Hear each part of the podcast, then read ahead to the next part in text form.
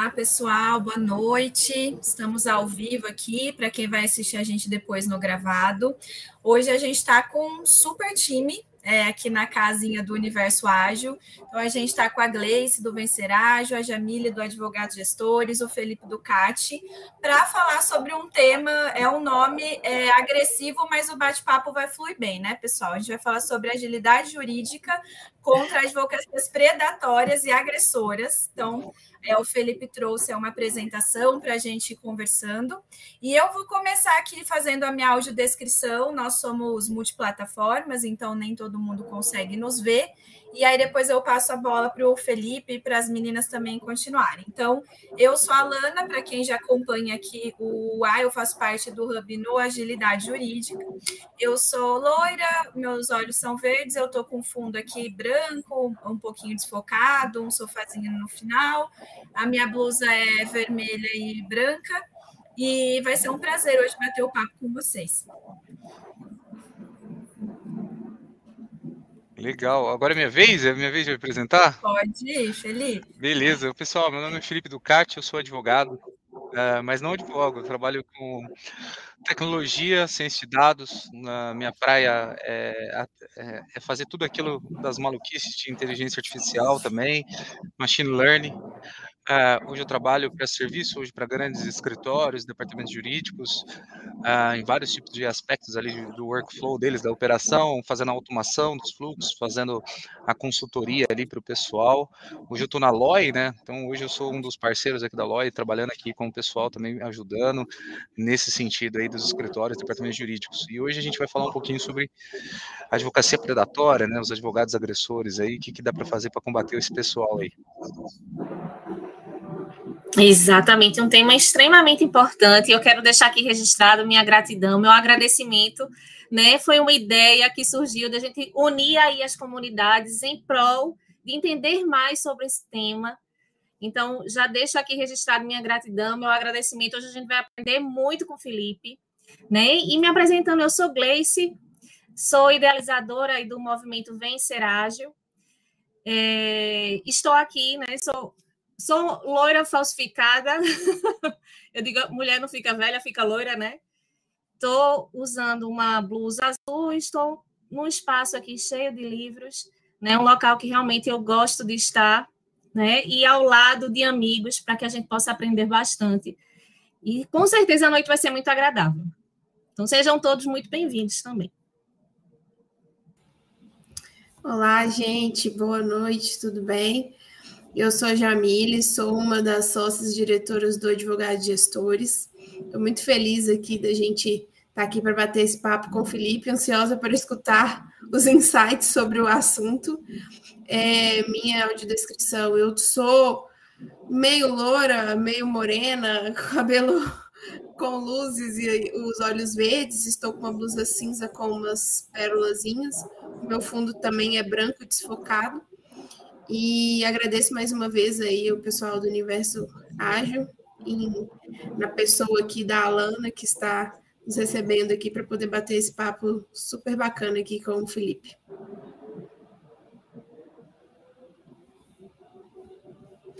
Show, pessoal. Então, vamos lá, Felipe, pode começar já. Eu acho que talvez nem todo mundo que esteja aqui hoje nos assistindo ou que vai assistir depois entende o que são esses termos que a gente vai conversar. Então, seria legal a gente começar a dar aí uma introdução e aí começando com o material que você trouxe para a gente. Legal, pessoal. Antes de eu compartilhar aqui a, a, o material que eu fiz hoje, bem correndo, foi hoje mesmo, me desculpa por isso, mas fiz hoje. Uh, o que que acontece? Ah, o pessoal hoje tem é, os, os, escritórios de advocacia que defendem bancos, né? A, em sua grande maioria, bancos, né? Eu estou falando banco por causa da quantidade massiva de ações, né? O pessoal está com um grande problema que é a advocacia predatória. Então a gente está falando da, do tipo de advocacia que ela é, é ela, ela, ela é um, ele é um advogado agressor. O que, que, que acontece? Existem advogados que distribuem diversos tipos de ação, em quantidade significativa de, de, de ações, e essas ações é, não possuem crime, não possuem fraude, não, não possuem. E tudo bem, tudo certo, não tem problema. O bom é um bom advogado, o cara consegue ter bastante ações ali, a pessoa ali, a mulher, então, enfim, consegue ter bastante ações. Uh, o problema é quando a gente trata da advocacia predatória, que é a advocacia onde que o pessoal está entrando com muita ação uh, contra essas instituições financeiras, em 80% a quase 90% são instituições financeiras, e o pessoal começa a utilizar-se de documentos falsos, modos operantes falsos, e é aquilo que, que a gente para para pensar que é volumetria. Então, quando a gente fala de volumetria, é algo bem complexo para a gente conseguir analisar mil processos, dois mil processos. Então, é, eu quero compartilhar aqui a tela com vocês e a partir daí a gente começa a, a entender um pouquinho mais, uma simples observação do que, que seria a advocacia predatória. Então, estou compartilhando com vocês aí é, algo bem simples. Então, né, a apresentação hoje aqui do grupo, do pessoal. Vou trazer aqui também os números da advocacia, os prejuízos, os dados e as análises e indícios, tá? Eu, eu não quero ficar batendo muito nessa parte de, de, de, de, problemas né, da advocacia predatória, porque é um negócio que é muito massivo. Então, se a gente entra hoje dentro do Google e coloca sobre a advocacia predatória, sobre a advocacia é, é, o advogado agressor, a gente a está falando de ali tem uma estimativa que são no, no conjur de 600 mil processos, mais ou menos, e é um custo que a mais de um bilhão de reais, tá? É, a gente tem muito prejuízo com isso. Tem uma, uma matéria bem legal, que foi essa matéria aqui desse escritório, Pessoa e Pessoa, fez uma matéria muito legal sobre advocacia predatória, tá? A gente está vendo muito advogado sendo preso, então, tem advogado praticando diversos crimes e vindo a ser preso, né? Então, o que, que a gente acaba falando que a advocacia predatória, ela está fugindo da questão ética, tá? Quando a gente fala de advogado agressor advogado predador, né, advocacia predatória, a gente está falando de algo fora da ética, aquilo que não cabe mais à ética fazer. Ou seja, eu estou falando de crime, né? Processo criminal contra essa pessoa. Ah, a, eu trouxe algumas coisas aqui. Esse é um dos primeiros cases que eu queria mostrar para vocês, tá? Como que isso funciona. Primeiramente, né, a gente levanta ali basicamente a base de dados, né? Então a gente trouxe aqui em Big Data, então a gente traz, opa, pulei aqui. A gente traz informações, né? Aqui no caso eu utilizei a Courier. Gente, é, vai estar tá tudo manchado de azul porque eu tentei preservar o máximo possível de dados, tá? É, para não aparecer nenhuma empresa, para não aparecer nenhum advogado, enfim. Nesse caso aqui, é, foi uma, um grupo de, de, de saúde, né, um, um grupo, né, um, é, um, hospital, e esse hospital estava sofrendo diversas ações aqui de um advogado agressor, e eram ações de ticket baixo, mas somavam 300 mil reais, e o pessoal começou a suspeitar disso e acabou me chamando para fazer ali análise. Eu acabei fazendo análise do advogado, então a gente chama essa parte aqui, quando a gente você vê essa parte de Excel, que seria o é, eu falo de saneamento, né? Eu chamo de saneamento, onde que a gente distribui todos os dados do processo aqui, num, a gente distribui todos os dados do processo em uma planilha de Excel. O que eu acabei vendo? Eu vi que aqui o advogado possuía 300 mil reais, eram sempre técnicos de enfermagem, auxiliar de enfermagem, e aí tem um dado que é o seguinte, TRCT, no, no, se não me engano, cláusula 25, né, que é a última data de aviso do funcionário ali, é, estava muito próximo com a data da procuração, né? Ninguém é mandado embora no mesmo dia e no outro dia já vai no advogado. É algo que assim chama um pouco de atenção comparado com os outros. E isso me levantou suspeita, né? Porque é muito rápido a pessoa ter sido mandada embora e logo em seguida já entrar com ação trabalhista. Então o que eu fiz? Eu fui lá e comecei a procurar o advogado, né, no Facebook, e eu vi muitas fotos dele com uma outra pessoa do lado. Essa outra pessoa do lado também era advogado, né? E eu fui pesquisar essa outra pessoa que estava do lado dele. E aqui eu comecei a levantar e eu vi que ele tinha uma empresa. Essa empresa era de radiologia, ele era técnico em radiologia. Só que essa empresa dele era, era ela tinha sociedade, né? E quando eu fui ver a sociedade dela, ele tinha mais três sócios. E esses sócios prestavam serviços de radiologia dentro daquele hospital. Quando eu levantei isso, eu, achei bem interessante, né? Que isso daqui é uma advocacia predatória, com vazamento de dados, com vazamento de informação. Eu acabei achando que, que, é, que esse advogado ele juntava no processo documentos internos ali que nem os próprios técnicos eh, de enfermagem possuíam, tá? Então a gente acaba identificando esse advogado agressor que nada mais era do que um vazamento de dados de dentro do, do hospital ali, do grupo de saúde ali, e acumulava ali um, uma, um risco ali de quase 300 mil reais. Isso aqui foi feito há muito tempo, tá, gente? Isso aqui tinha pouca tecnologia para ser usada nisso aqui. Passado mais um tempo, então a gente fez. Aqui a gente já utiliza alguns tipos de tecnologia, né? Bom, uh, eu levantei aqui algumas informações de um advogado, tá? Ele possui uh, 6 milhões, 6 milhões, é, 6 milhões de reais contra aqui, né, um banco. E a gente acabou levantando algumas informações desse, desse advogado, tá? Uh, quando a gente vai a fundo nos processos desse advogado, a gente acaba utilizando uma tecnologia para retirar algumas informações dali do processo, tá? No sentido de fazer realmente o saneamento, igual eu falei para vocês. Então, como que é hoje utilizado? Só para vocês entenderem. Bem mais simples. A gente pega mil processos. Vamos dar exemplo que a Lana ela é um banco e ela tem mil processos de um advogado determinado agressor. Tá, o que, que a gente faz? A gente utiliza uma tecnologia que é uma inteligência artificial, é, que é um machine learning, treinamento de máquina, onde que a gente faz uma classificação de entidades e a gente vai falar para ela, ó, oh, tá vendo esses mil processos aqui da Alana? Tira para mim essas informações. Quando foi distribuído? Qual foi o valor? Tem prioridade de tramitação? É idoso? É, quando foi distribuída a ação? Qual é a data da procuração? Qual é a data do extrato do banco que está ali no, no documento? E a gente faz uma planilha de Excel gigante com vários dados que foram extraídos daquele processo, tá? Com esses dados que foram extraídos do processo, a gente cria algumas fórmulas no Excel. Vou dar um exemplo aqui. Esse advogado aqui, uh, que está na tela, eu vi que ali em cima não tampei né, um dos dados, então eu tenho meio receio, desculpa, até peço desculpa porque eu fui tentar tampar tudo aqui, é muito dado, é até uma apresentação muito sensível de fazer essas coisas, porque a gente fala de, tem muito dado, né?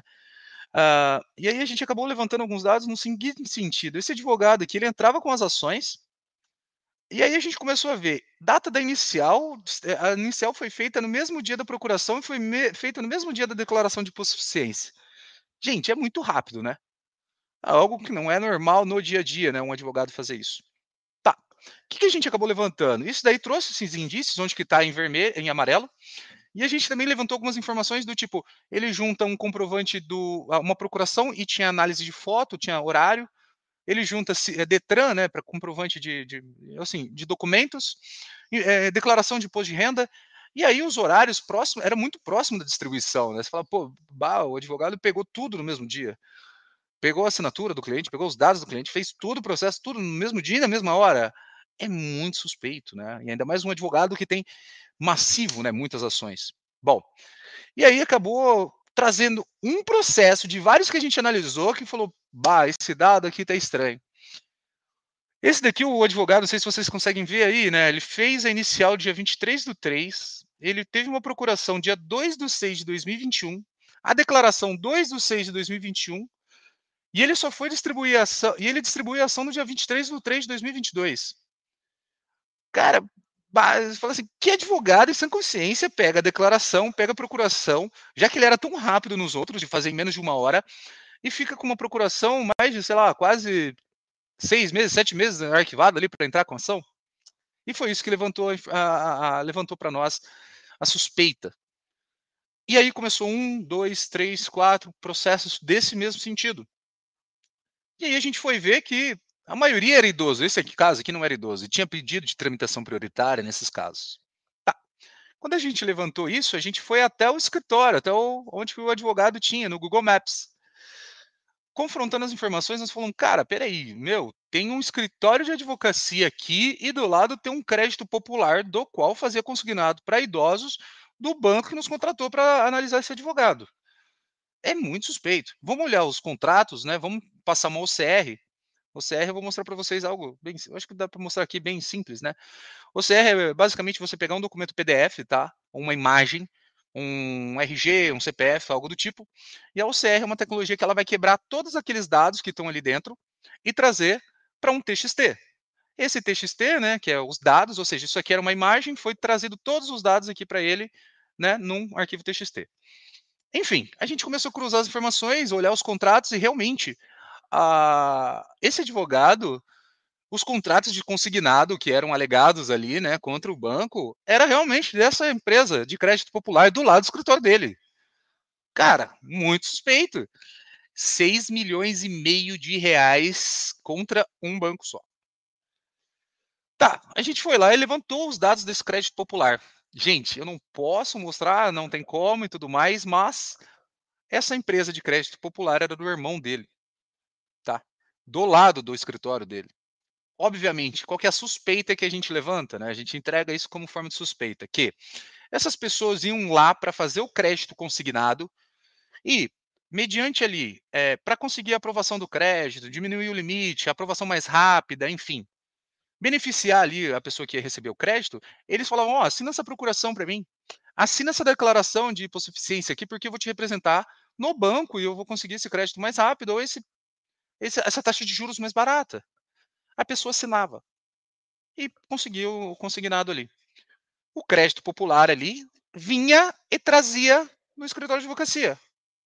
Hum, só passava pela janela. O advogado entrava com ação contra o banco e sempre tinha êxito. Ele sempre ganhava. Mais de 90% das ações ele ganhava. E as pessoas nem sabiam que ele tinha entrado com ação. Nem, nem sabia que tinha ação contra o banco. Por quê? Logo que ele distribui a ação, ele coloca assim: há total desinteresse na audiência de conciliação. Então não tem audiência probatória. Ele pede tramitação prioritária, ele tem os documentos da parte, porque a parte foi obrigada a mostrar os documentos ali para conseguir o crédito consignado. É, a parte assinou procuração para ele, assinou declaração e ele entra com a ação. E a ação gira muito rápido. Ele ganha e a pessoa nem sabe. Os depósitos são feitos na conta dele, não tem intimação da pessoal da, da vítima ali, né? No caso do autor.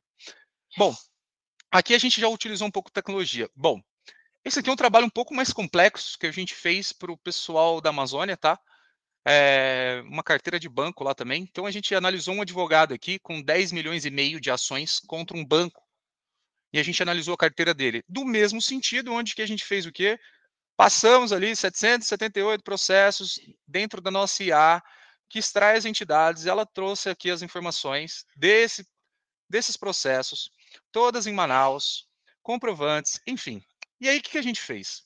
Vamos ver os comprovantes de residência. Batata. Gente, o comprovante de residência era o mesmo. Então, o, cara, o, advogado, ele não conseguia fraudar nem até quanto foi consumido. Aqui vai dar para vocês ver, consumo em quilowatts, valor, código de barra, enfim, fora as outras falcatruas que a gente viu, fraudes. Ele pegava uma procuração de um advogado, de um cliente dele, ele entrava em mais de uma vara, duas, três, e outros processos contra outros bancos. Bah, assim, um escarcel tá? Procurações, enfim, um escarcel, um escândalo. Só que a gente pegou e falou assim: tá, beleza, já descobri que ele fraudou ali os comprovantes. Já descobri ali que ele fraudou, que ele, que ele fraudou procurações e tal. Mas de onde que ele está tirando esse dado? Cara, isso daí é o grande problema. Né? De onde que ele está tirando esse dado? De onde que ele. Como que ele fala assim, vou entrar com nome, em nome da Alana, que eu sei que ela tem conta no Bradesco e tal. Pô, a gente começou a investigar esse advogado aqui, né? risco de 10 milhões e meio. E aí a gente acabou fazendo um conflito de base, onde que a gente foi lá e trouxe o seguinte. O que, que define que a Lana é igual a Jamile, enfim, que é igual ao André, que é igual ao Felipe, que é igual a Gleice. O que, que define essas pessoas? O que, que tem um coeficiente, uma perfilização? A gente foi nos birôs né, de dados e começou a, a entender que tipo de persona era essa e o que, que eles cruzavam. E aí a gente trouxe, a imagem está até um pouco ruim, vocês me desculpem porque eu não sou muito bom com apresentação, tá? E aí a gente viu, tem torneio, eh, tem, tem, tem, é, é tomador de crédito? Tem TV a cabo? É usuário de banda larga? Tá, e aí, na soma aqui, o que mais bateu foi o seguinte, cartão de supermercado. De 26, 23 possuíam esses, esses cartões de supermercado. Cartão moda, cartão moda que a gente fala é Pernambucanas, né, Renner, Riachuelo, e, e essas coisas. Bah, esses caras, então, qual que é o indício que a gente levanta? Muito provavelmente, essas pessoas faziam crediários nesses tipos de, de conta, nesses tipos de lugares, e faziam o quê? Eles pegavam esses crediários ali, entregavam a documentação. Por quê? Porque a gente viu que é o seguinte: o comprovante de residência é falso, a procuração é falsa. No outro caso ali, a procuração era verdadeira. Mas nesse caso aqui, a procuração é falsa. Então acontece, ele tinha acesso ao documento da pessoa e o extrato do banco. Ou seja, para você abrir uma conta, um crediário numa, numa loja eletrodoméstica, você precisa levar o seu comprovante de renda, que é o extrato do seu cartão, do, do, do da sua conta, e seus documentos pessoais. Bom, que, que a gente acabou levantando? Foi isso, tá? E aí, então, a gente acabou analisando, então, que foi trata-se de um advogado agressor com modo de agir no sentido de fraudar a procuração e o comprovante de residência, utilizando de documentos assinados por autores em empréstimos consignados.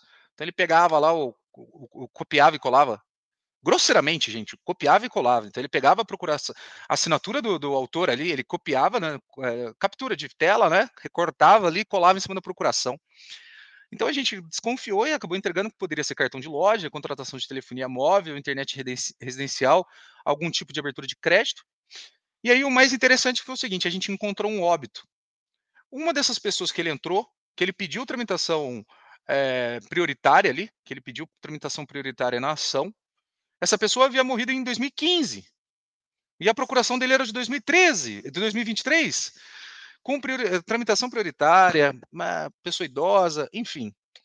É, isso daqui é um, um, relatório que a gente fez justamente para trazer informações e indícios para o pessoal ali do banco fazer o relatório, pedir intimação do Ministério Público ali nos processos quando a gente fala de idoso, por conta da, da, da, do Estatuto do Idoso, onde tem tramitação prioritária, é, é, falar para os juízes justamente que esse advogado ele está fazendo uma advocacia predatória no sentido de fraudar documentos, fraudar pessoas, fraudar pessoa morta, enfim.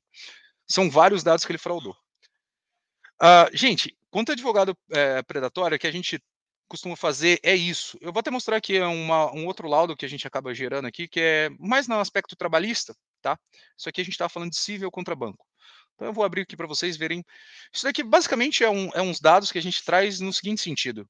O advogado ele entra contra várias empresas do segmento, vou dar um exemplo aqui no caso, no segmento do, do ramo farmacêutico, e ele distribui ações no Brasil inteiro e ele narra os mesmos fatos. O que, que, é isso daqui? Isso aqui é uma plataforma onde que a gente é, é, analisa similaridade das peças. Então aqui, ó, é, a gente viu que deu 80% de similaridade entre uma ação distribuída em Porto Alegre e uma outra ação distribuída em, deixa eu ver aqui, em Porto Alegre também sobre contra outra farmacêutica aqui. E aí a gente vai vendo, aqui em Salvador e aqui em São Paulo, 83% da peça é idêntica até na parte dos fatos e a gente vai acabando gerando um relatório até de 97%, tá? É, 97% de similaridade entre as peças, inclusive nas alegações de fatos, tá? Quando a gente chega na hora dos fatos, hora extras, e, e a gente acaba gerando esse relatório, justamente para trazer ali para o para o pessoal do escritório de advocacia para mostrar para o cliente, para mostrar para o pro, uh, pro juízo, para tentar combater essa advocacia predatória, porque isso é crime, tá? É, a gente não está falando de infração ética, a gente está falando de crime, falsificação de documento, a gente está falando de falsificação de é, procuração, uh, apropriação indébita, tá? Esse pessoal com certeza não sabe que ganhou ação, não sabe que teve ação. E aí a gente está falando de uma carteira aí de quase 600 mil processos e um custo de quase um bilhão de reais hoje para o judiciário, só com esses tipos de casos de advocacia predatória. E isso vem crescendo muito. Desculpa até quem não gosta disso, né, de ouvir. Infelizmente, isso está crescendo muito. Nós temos colegas de profissão que estão utilizando desses documentos, estão utilizando dessa forma de agir para conseguir fazer proveito econômico.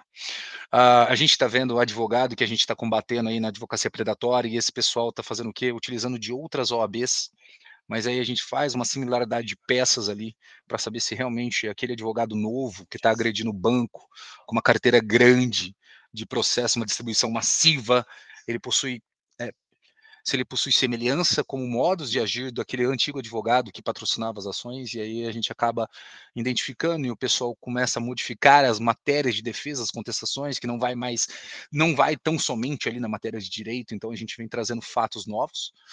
Uh, e a gente acaba tentando fazer de tudo possível para trazer todo tipo de tecnologia para conseguir é, é, ajudar isso, né?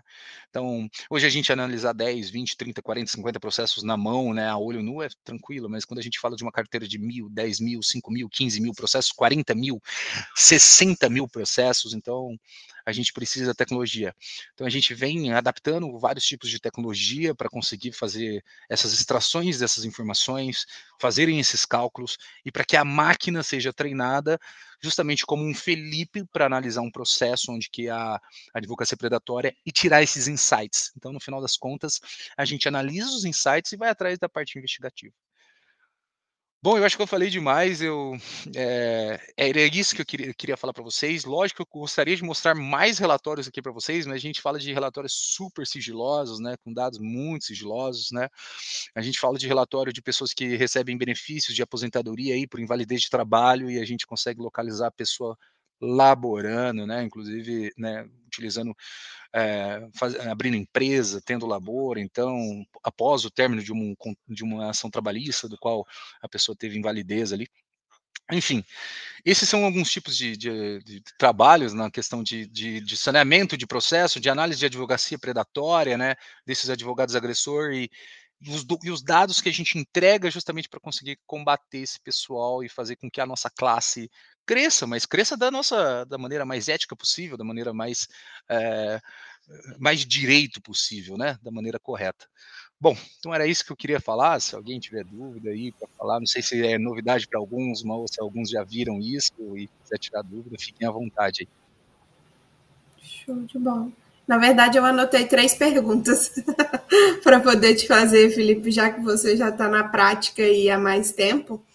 É, primeira pergunta: você acha que esse tipo de advocacia ela é mais comum no direito do trabalho, dentro da, das ações trabalhistas? A segunda pergunta é se você acha que a gente consegue visualizar melhor quando isso está dentro de uma advocacia de volume, né? Quando é bancário, seguradora e afins. E a terceira pergunta é se vocês têm a pretensão aí na, na parte da tecnologia de levar é, essa, essa inovação né, para dentro dos tribunais e não só para clientes é, PJ, né, escritórios de advocacia. São três Show, Jamili. Tá, respondendo a primeira dúvida sua, sim, advocacia civil, sem dúvida, 80% advocacia civil, 20% a trabalhista. Eu nunca fiz outras áreas, assim, tributária, acho que né, não, não, nunca agi nessa, não, nunca trabalhei nesse, nessa área. Mas a advocacia civil, 80%, 85% depois da trabalhista, tá? Trabalhista a gente vê muito narrativa de, de, é, de fatos semelhantes, né? Ou seja, não faz sentido, aquilo lá tá levando o juízo a erro. E aí a gente tem aquele carrossel de troca de favores entre testemunhas, onde uma é, troca favor para outra. Respondendo a sua pergunta, a segunda pergunta, eu acredito sim que é bancário, acho que uns 70% seria bancário, uns 15% seria parte de consumo de energia elétrica, tá? E uns outros 15% aí na área de advocacia seria na área de consumidor, mas é, fora do bancário, né? Seria ah, alguns planos de saúde, alguns nesse sentido. Bom, respondendo a sua terceira pergunta, sim, a gente está fazendo um trabalho com o Tribunal de Justiça, uh, onde que a gente está com a POC, né, fazendo uma POC com eles. É até engraçado que a gente está fazendo esse tipo de tecnologia lá com eles, lá para ajudar os magistrados a conseguirem tirar esses insights que a gente está tendo para identificar a advocacia predatória e eles para tirar esse insight para justamente entender o raciocínio ali da performance da ação, para justamente para ver se é uma ação repetitiva, se tem algum índice ali. A gente está fazendo essa POC com o tribunal, a gente já conseguiu passar ali, a gente fez uma, uma, uma validação com eles bem legal. Eles passaram para a gente também a parte de segunda instância ali desse tribunal. É, e sim, o interesse do Tribunal de Justiça que a gente está fazendo é muito grande. É, eles têm essa visão de que a advocacia predatória faz mal ali para o pessoal, faz mal para toda a sociedade, né? A gente está falando do impacto desde o, da pessoa jurídica, que é o banco, da pessoa física que sofreu um problema ali, dos advogados ali que está tendo um concorrente totalmente desleal. A gente está falando de um, de, um, de, um, é, de um, tribunal de justiça que está tendo uma demanda muito grande, precisando de mais eventuários. Então, sim, a gente está trabalhando sim, é, tentando atender ali o ramo público e modelando o negócio, né, porque é bem diferente dos insights que a gente tira ali. Ali a gente já tem acesso a mais dados, né? Então é bem diferente. Estamos caminhando, acho que a, a passos curtos, assim, a gente está caminhando, é algo muito novo, né? Então a gente fala de inteligência artificial, machine learning, a gente fala de recognition, a gente fala de várias tecnologias a serem. Não existe uma. Você não compra isso na, você na farmácia e comprar uma pasta de dente, né? Não, não existe isso você tem que ir juntando as peças e fazendo ela encaixar e perfilando ela, fazendo um serviço bem personalizado. Respondido? Respondido. É, eu acho que é isso mesmo e que a gente acaba precisando é, ter também um pouco mais de cuidado, né? Até mesmo na hora de responder esse tipo de ação, eu acho assim. porque acaba que senão a gente se envolve no novelo de lã, né, junto com, com quem a gente não gostaria, e até a gente conseguir sair desse, desse, desse fio da meada aí é bem, é bem difícil. Mas acho super válido o trabalho que vocês estão fazendo aí, porque às vezes a gente do lado de cá, né, que está advogando num, num volume menor, não tem tanta noção de quão grande é esse tipo de atitude que as pessoas têm, né? É, que... você, é, você para para pensar, né, Jamile? Tipo, a gente não está falando de 10 ações, né? 20 ações. A gente está falando de 10 milhões, né? 6 milhões, 8 milhões. É muito dinheiro, né? Não é 10 ações, né? Então, quando chega nesse ponto, é porque realmente, assim, já não tem mais cultura, amor e educação ali.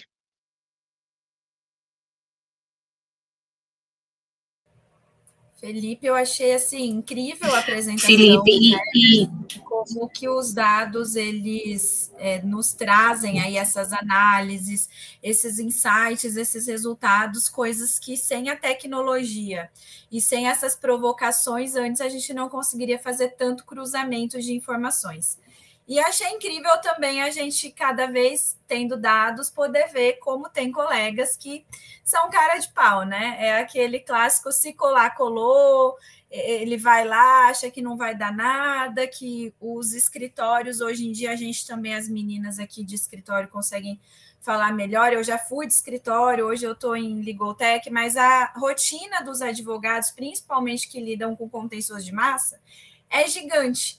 E aí, esses advogados, esses estagiários, muitas vezes têm que dar conta de tantas atividades que não param de fato para fazerem esses cruzamentos, essas, essas análises mais minuciosas aí, e quem sabe chegar até algumas conclusões de: olha, será que aqui isso está válido? Será que aqui não tem algum indício de fraude ou algo assim? Então, eu acho que é fundamental a gente contar mesmo com, com a ajuda da tecnologia e de focos específicos para lidar com isso.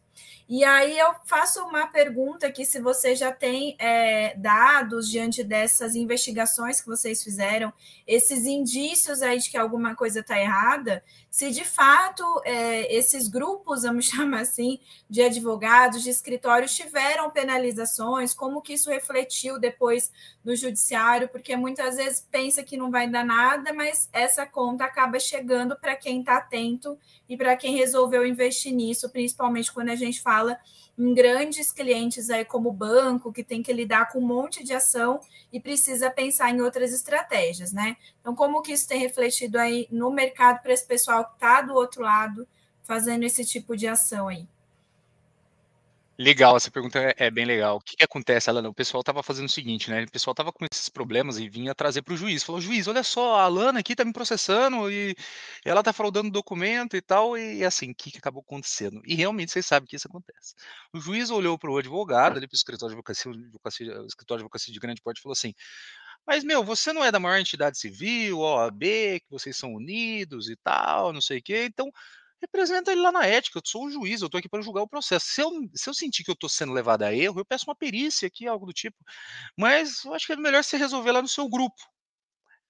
E aí aquilo voltou, né? Voltou, volta machucando, né? Pô, né? Machuca. E aí eu acabei pensando, falei, gente, peraí, é o seguinte, não é, não é tentando dar mais trabalho para o juiz que isso vai dar certo. Vamos monitorar aqui um advogado. Vamos ver aqui pessoas que ele entrou com ação, que existem, que são idosos, que ele pediu tramitação prioritária, se já há falecido, se não tem inventário. Vamos monitorar esse advogado aqui. Vamos. Cara, começamos a monitorar esse advogado.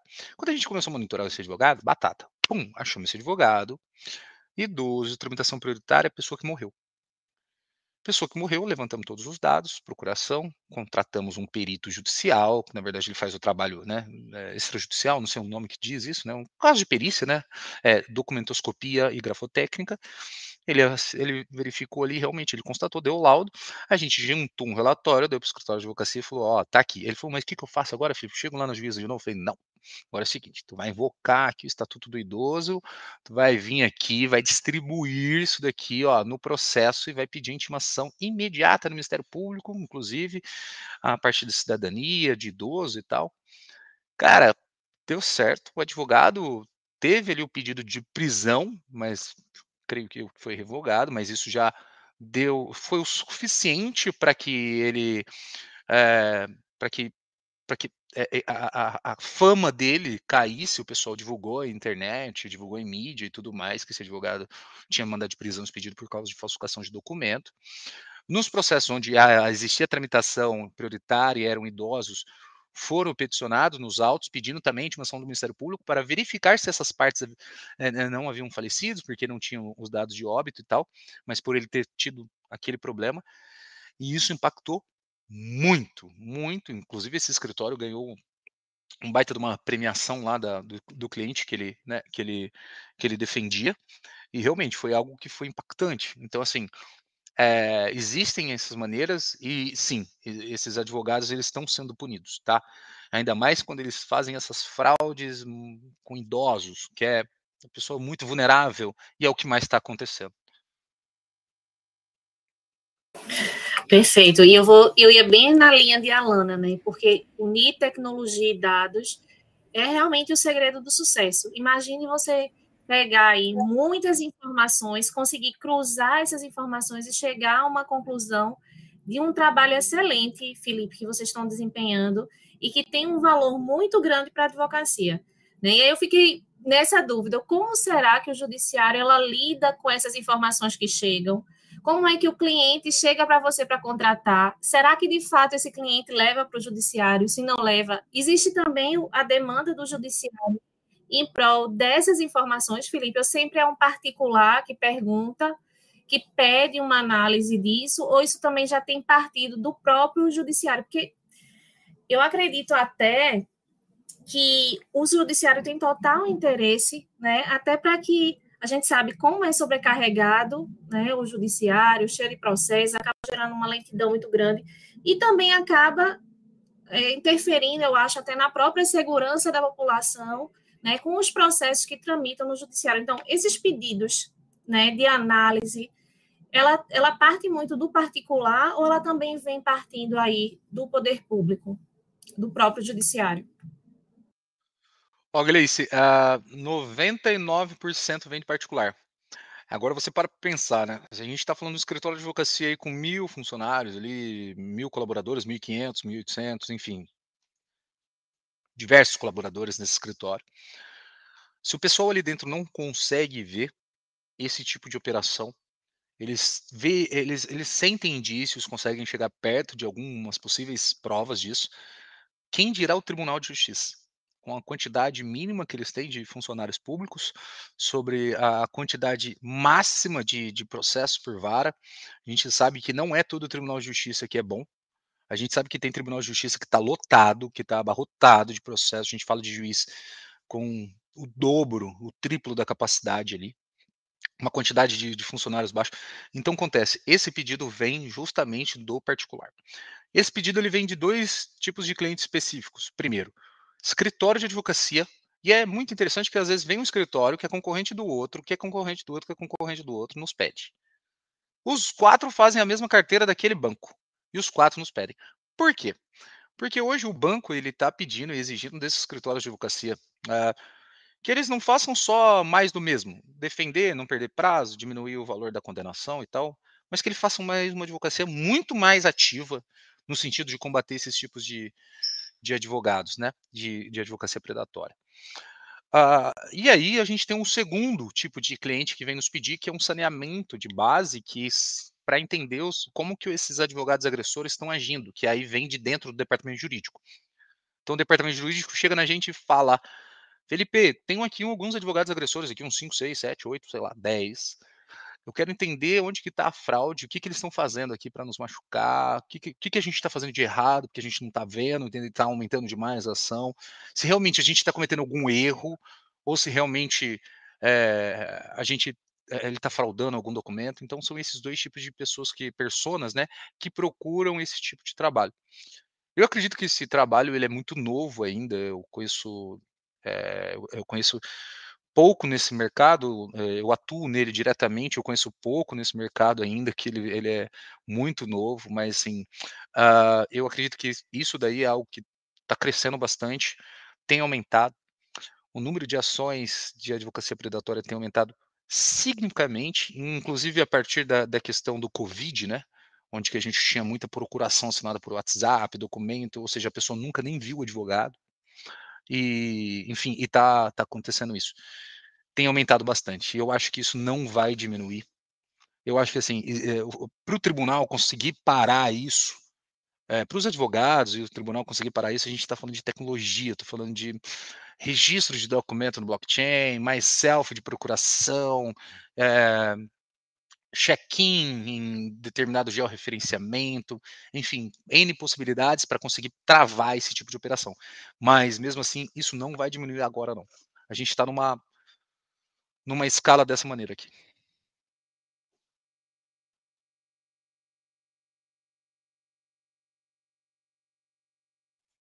Bom, eu não vi se tem alguma pergunta aqui do grupo, ou alguém mais aqui quer, quer fazer alguma pergunta, alguém aqui do grupo da, da live, né? Hum, aqui no chat teve um comentário da Mariana Neves, que ela falou que acaba por ser uma demanda de cunho geral, pois afeta sistematicamente a classe, o judiciário, as partes familiares e, e etc. Né? Então, é prejudicial para todo mundo. A Ana Neves falou que ela tem uma dificuldade do convencimento é, da gestão, da alta gestão, né, o famoso top-down, de aplicar as metodologias ágeis. E eu acho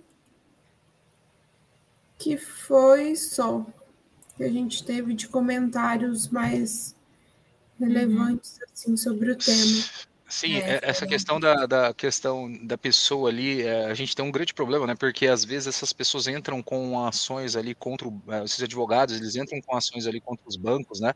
Reivindicando algum, alguma taxa, algo do tipo, sem a pessoa saber.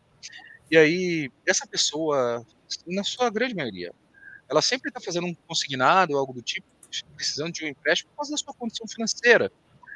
E aí acaba que ela faz essa, essa prestação, ela acaba pagando certinho e tudo mais e aí o advogado entra com essa ação contra o banco sem a pessoa saber, e aí ela tá contando que ela vai conseguir fazer outro empréstimo depois, ela não consegue, ela não sabe por quê. Aí de repente chega numa consignada e a consignada fala, ó, Alana, você entrou com uma ação contra a gente aqui, tá, tá, tá, tá, tá. lógico, né? Essas consignadas não vão alegar isso, porque a gente conhece muito bem esse, esse ramo de eles não acabam não alegando isso. Mas o que acontece é que trava, você acaba perdendo ali descredibilidade, você perde seu score ali perante o banco, enfim, acaba acaba prejudicando demais a pessoa ali. Verdade. Felipe, excelente trabalho, viu? Deixa aqui registrado, porque é nesse caminho que a gente vai em busca de uma advocacia mais justa, mais honesta, mais honesta, mais ética. É a advocacia que a gente acredita, né? A gente faz um juramento e é muito ruim a gente entrar em contato com esses tipos de informações, mas que infelizmente ou felizmente a gente consegue rastrear e com dados, com toda a tecnologia e tentar também se prevenir e prevenir o nosso cliente, né? Porque ele acaba sendo o maior prejudicado de toda a história e o judiciário também, né? A advocacia como um todo. Então, parabéns pelo trabalho. Fiquei encantada aí com o levantamento, é quase uma investigação, né? E é uma investigação muito grande e muito séria. Veja que no primeiro slide ele mostrou que inclusive foi descobrir que o advogado estava do lado de uma pessoa que era sócio né, da empresa que prestava serviço para dentro do hospital, quase uma máfia ali dentro, né, e que vocês vão, como, quase como a Polícia Federal mesmo, desmistificando, tirando, enxugando ali as informações para chegar num dado muito sério, né, e infelizmente muito triste para a advocacia, que é essa realidade da advocacia predatória e agressora. Então, parabéns pelo trabalho continuem, né? E espero que isso seja uma realidade que amedronte, não estimule outras pessoas e que seja punida, né, com os rigores da lei. Obrigado, Gleice. É isso mesmo. A gente pretende que. É... Eu não sou mais advogado, né? Trabalho com tecnologia, mas se eu fosse advogado hoje, eu gostaria de ter uma concorrência legal, uma concorrência leal, onde que o Felipe que advoga contra banco e assim a Alana que advoga contra banco, nós é, nós vamos disputar em questão de qualidade técnica, de qualidade de atendimento ao cliente, enfim, de como que a gente está se performando e não dessa maneira, né? Então é muito ruim para aqueles advogados que estão começando no início da carreira é, é, entrar nesse mercado, ah, vou começar a advogar na área civil e aí de repente ele tem um vizinho ali que é um uh, pra, pratica uma advocacia predatória dessa maneira e acaba assim, é, frustrando muito ali um profissional que poderia ser excelente, poderia ajudar essas pessoas, enfim, é bem complexo. Mas obrigado, viu? obrigado.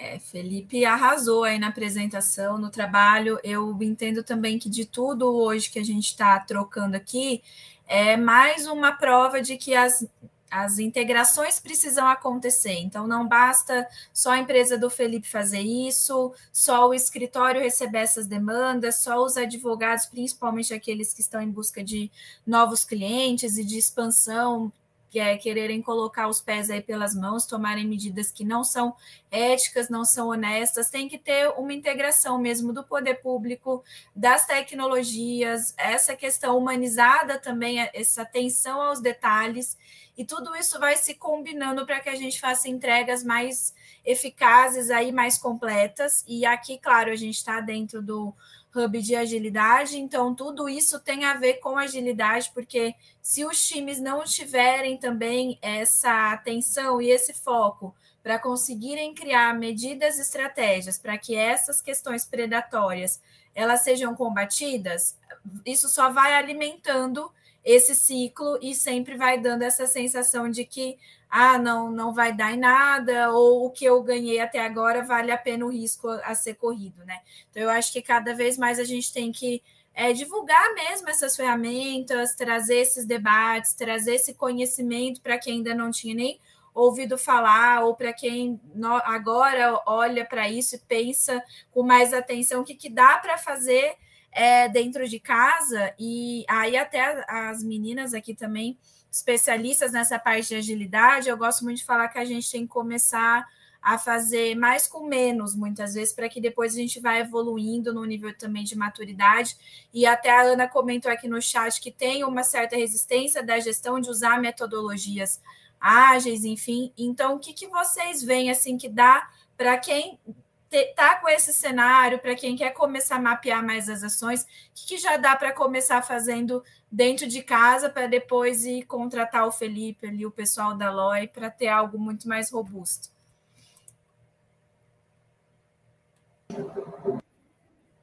Então, acho que em primeiro lugar tem uma comunicação clara, né, saber exatamente compartilhar as informações, ter feedbacks contínuos.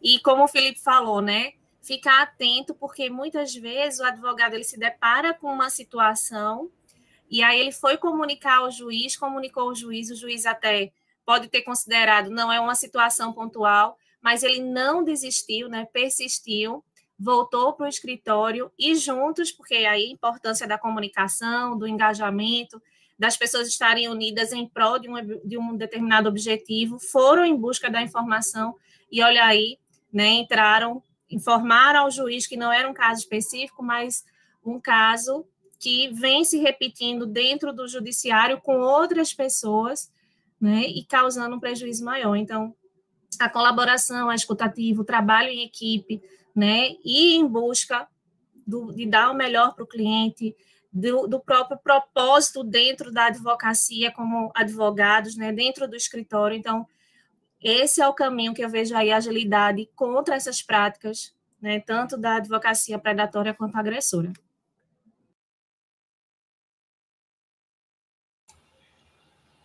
É, eu acho que a questão da proatividade, né, dentro do que a Gleice falou aí, é, é fundamental. A gente tem que ter uma equipe que seja proativa em ver essas situações e, e trazer para pra, as pessoas que trabalham ali com ela um, para discutir, tentar solucionar, e dentro, acho que da, da, da parte da agilidade em si, é, isso caberia um pouco se a gente parar para pensar para tentar solucionar esses problemas ali no finalzinho do Scrum, né? Que é pegar um pouco da, da situação que ocorreu e tentar melhorar para que não ocorra de novo e tentar trazer para o judiciário e internamente resolver o problema ali de imediato então, posteriormente, fazer um mapeamento mais completo junto com a, né? Por exemplo, a Loi ali e o Felipe, e já levar as dores, mas assim, levar as dores já com o que foi feito, né? O caminho que já foi tentado é, perseguir e alcançar, para que eles também saibam de onde partir. Que, que vocês já fizeram, o que vocês esperam, né? E, aonde vocês querem chegar com esse tipo de mapeamento. Porque fazer um mapeamento sem utilidade é a mesma coisa de ter um, um carro sem roda, né? Não faz o menor sentido. Eu vou perguntar aqui uma última coisa, que é uma sementinha. Eu, eu, eu quem descobrir, fica aí uma enquete, né? É, toda vez que algum, alguém de vocês passarem por um aeroporto, toda vez que alguém de vocês passarem por um aeroporto, no mesmo dia ou no dia subsequente, no seu Instagram ou no seu Facebook, vai aparecer aquelas matérias de teve seu voo atrasado, teve o voo cancelado, você sabe, você sabe que tem direito à indenização e tal. Isso vai acontecer. Se já aconteceu com vocês, vocês podem me falar. E eu, o segredo disso, um, um dia eu conto para vocês aí. Fica enquete. Felipe deixando o suspense. Já queremos essa resposta, viu? Esse é o próximo encontrão aqui. Olha só, né? é o poder do algoritmo que está tá de todas as maneiras, né? É, amanhã gente... eu vou pegar um voo, então já vou olhar, viu, Felipe? Já fica Depois de amanhã. Se você ver, lembrar, tira um print e manda para mim, que aí eu te conto a resposta disso daí, por que que isso acontece, como que isso acontece e como que esses advogados fazem isso. Beleza, oh, tá vendo só? Informação privilegiada. E até esse é um ponto que a gente acabou não adentrando muito aqui, mas tem que ter uma preocupação muito grande com a proteção de dados, aí dados pessoais mesmo, né? Lei Geral de Proteção de Dados, porque a gente hoje em dia está muito exposto. A gente está exposto até sem a gente querer, sem a gente passar informação. Os dados estão aí, a tecnologia vem aí para fraudar todas essas questões e, e, a gente fica suscetível, né? Então, é lógico que não é o foco aqui hoje, só a gente falar sobre isso, mas sempre a gente está atento também para onde que a gente está é, colocando os nossos dados, que formulário a gente preenche, com quem a gente tem contato, onde a gente entra para participar de um grupo ou participar, às vezes, de um sorteio, né? É, quem nunca preencheu o cupom lá no sorteio do supermercado, sorteio da loja, e eles perguntam tudo seu ali. São dados que a gente viu aqui, ó, que já estariam numa procuração, por exemplo, numa declaração de hipossuficiência, num comprovante de endereço, facilmente é, é forjado isso daí, eles vão manipulando. Então, acho que a gente também tem um pouco essa mensagem de ser mais seletivo, de tomar mais cuidado com essa questão. E aí, até eu trouxe a provocação aqui para vocês, eu não podia deixar também de puxar aqui para o meu lado, né, na área de é, Legal Operations, Analytics, dados, que realmente começar dentro de casa, eu acho que é um caminho também da gente alimentar esses dados. Então, assim, ah, vai contratar uma empresa, vai fazer um relatório de investigação, vai fazer um cruzamento, mas tudo pode começar dentro da maneira como a gente alimenta o software de gestão, o Excel que seja, o levantamento dos dados dos nossos clientes, os modelos de peças já pré-configurados dentro do escritório. Acho que também pensar em gestão de demandas e metodologias é fazer essa revisitação aí desses fluxos, desses modelos, pensando aqui em processos, né, metodologias, porque aí as pontas vão ficando alinhadas, né? A gente está falando de equipes, a gente está falando de documentos, a gente está usando a tecnologia, e aí vai ficando mais acessível a gente juntar tudo isso e combater medidas como essas e apresentar resultados aí para os clientes que no final é o que todo mundo quer, né? Dar resultado, estratégia para os clientes, principalmente de uma maneira justa e honesta para a advocacia mesmo e para todo mundo que está envolvido, né? É, com certeza. Real. Isso aí. Show, pessoal. A gente está aqui caminhando para o final já. Foi um bate-papo super bacana. É, quem depois for assistindo o gravado, tiver alguma dúvida, as nossas redes ficaram todas aqui: LinkedIn, Instagram, então podem entrar em contato com a gente. Acompanhe os próximos conteúdos aqui do Universo Ágil também. Quinta-feira é sempre os nossos talks aqui. Essa semana a gente vai falar sobre é, Legal Ops, criatividade, inovação. Então já fica o convite para todo mundo acompanhar também. A gente vai receber o Guitote. E eu passo para vocês deixarem aí um recado final, falar um pouco também do, dos grupos que vocês participam, começando aí pelo Felipe. Bom, pessoal, eu só tenho a agradecer aí. É, levantei esse, esse, esse assunto nos grupos lá, né, do pessoal. Ah, acho que foi no grupo da Jamile, se não me engano, né? E aí a gente, pessoal, topo, topo, vamos falar sobre isso. Eu vejo muito, eu vejo muito advocacia predatória, eu vejo muito tema sobre isso, só que eu vejo pouco encontro sobre isso, tá? Então, assim, foi muito valioso, acho muito legal isso daí eu vejo que assim tem muita tem muita troca de conhecimento, muita troca de, uh, de material aí para o pessoal fazer entre eles. Eu sei que cada um tem seu, a sua receita do bolo, mas isso daí é, é, é essa daí a ideia. Eu agradeço demais vocês, foi muito legal, assim, bem organizado. Desculpa minha apresentação, porque assim é bem chato de apresentar essas coisas, que eu tô falando de bastante dados sensível, queria ter trazido mais, mas eu tentei, assim, não dá para trazer muita coisa. Eu agradeço, fico aberto aí, quem quiser entrar em contato, bater papo, tirar dúvida, mar marcar um call, eu fico sempre sempre bato papo aí com a Gleice esse dia para trás, perguntei tudo lá de Recife para ela, lá, sou doido para morar em Recife, então é isso daí, pessoal. Muito obrigado mais uma vez. Venha-se embora, Felipe. Tô te esperando aqui, viu? Nesse calorzinho, um calorzinho fresco. Com brisa, né? Não é aquele calor seco. Então, eu também quero agradecer, foi uma ideia brilhante. É, Felipe colocou lá na comunidade, a gente faz parte do Advogado Gestores também. E é um prazer enorme né, unir comunidades em prol de um assunto tão importante e em prol da própria advocacia. Então, eu sou idealizadora do movimento chamado Vencerage, onde eu ac acredito na colaboração. Acho que ninguém faz nada sozinho, tenho certeza disso. Ninguém é uma ilha. A gente precisa olhar para o lado, a gente aprende muito com o outro. Então, a comunidade que existe, né, desde há dois anos atrás, surgiu na época da pandemia, ela tem esse propósito de unir pessoas, de fazer muito networking, né? Eu, eu gosto muito disso também enquanto pessoa, a gente aprende demais com o outro. E sempre bato um papo aí com o Felipe, sempre estou aperreando todo mundo, né? E é isso. Quero convidá-los a fazer parte também da comunidade. Nas terças-feiras a gente, a gente sempre tem grupos de estudos, sempre está trazendo temas é, atuais também, inovadores para a área da gente, temas diversos. E é isso, né? A vida é um constante aprendizado e foi maravilhoso estar com vocês hoje aqui. Show de bola. Eu também agradeço aí em meu nome, em nome do Advogado Gestores, né? É, o Felipe levantou a bola lá e a gente saiu todo mundo junto para poder cortar, né? Agradeço aí o, o, André que, que se disponibilizou a, a trazer aqui para o Universo Ágil. Muito obrigada. Foi super show a, a iniciativa da gente unir as comunidades. E falando um pouquinho do Advogado Gestores, é, eu sou uma das sócias diretoras, junto com a Cris Caldas e o Fabiano Marquiorato Portugal.